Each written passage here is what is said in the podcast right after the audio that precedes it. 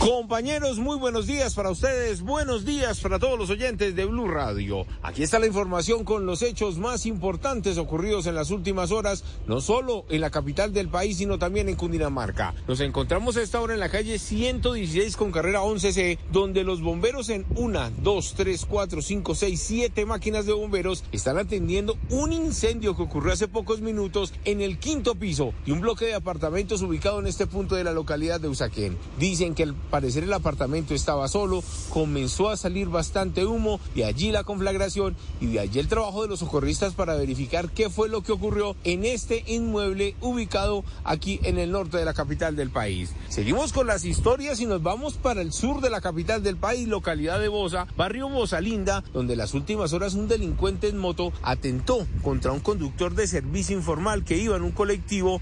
De allí tres personas más resultaron lesionadas, tres personas que iban como pasajeros. El hombre, al parecer, fue la víctima de criminales que están, algunas versiones hablan de extorsión a estos mismos conductores ahora en la localidad de Bosa y las tres personas lesionadas, incluyendo un menor de edad, se encuentran recuperándose en el CAMI de Bosa y en el hospital de Kennedy. Hablamos de lo ocurrido esta vez con las ópticas en Cundinamarca. Una banda de criminales se la tiene velada. Están ingresando a los consultorios, a los locales, se roban inicialmente las máquinas con las que trabajan y luego no dejan ni una sola gafa. Hablamos con una de las víctimas y esto fue lo que le contó a Blue Radio. La pérdida que tenemos más o menos es de 100 millones de pesos. ¿Y los equipos por los primeros que vienen? Eh, esos valen más o menos 55 millones de pesos. 55. En Zipaquirá se han registrado ya dos robos, Facatativá eh, y, y, los mismos, el, el mismo modo operandi. Rompen los vidrios e ingresan por los equipos.